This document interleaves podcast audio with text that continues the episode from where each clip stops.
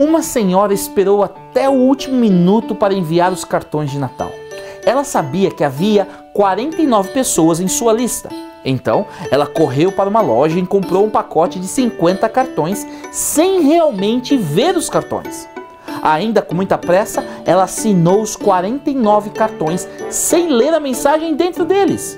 No dia de Natal, quando as coisas se acalmaram um pouco, ela encontrou o cartão que havia sobrado e finalmente leu a mensagem que enviara a 49 pessoas.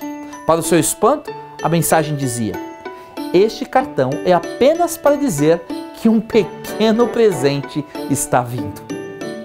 Não era qualquer presente mas o presente estava a caminho, saindo de Nazaré, indo para Belém. O que fez uma gestante andar 120 quilômetros em seus últimos dias de gravidez? Naqueles dias, o imperador Augusto decretou um recenseamento em todo o Império Romano.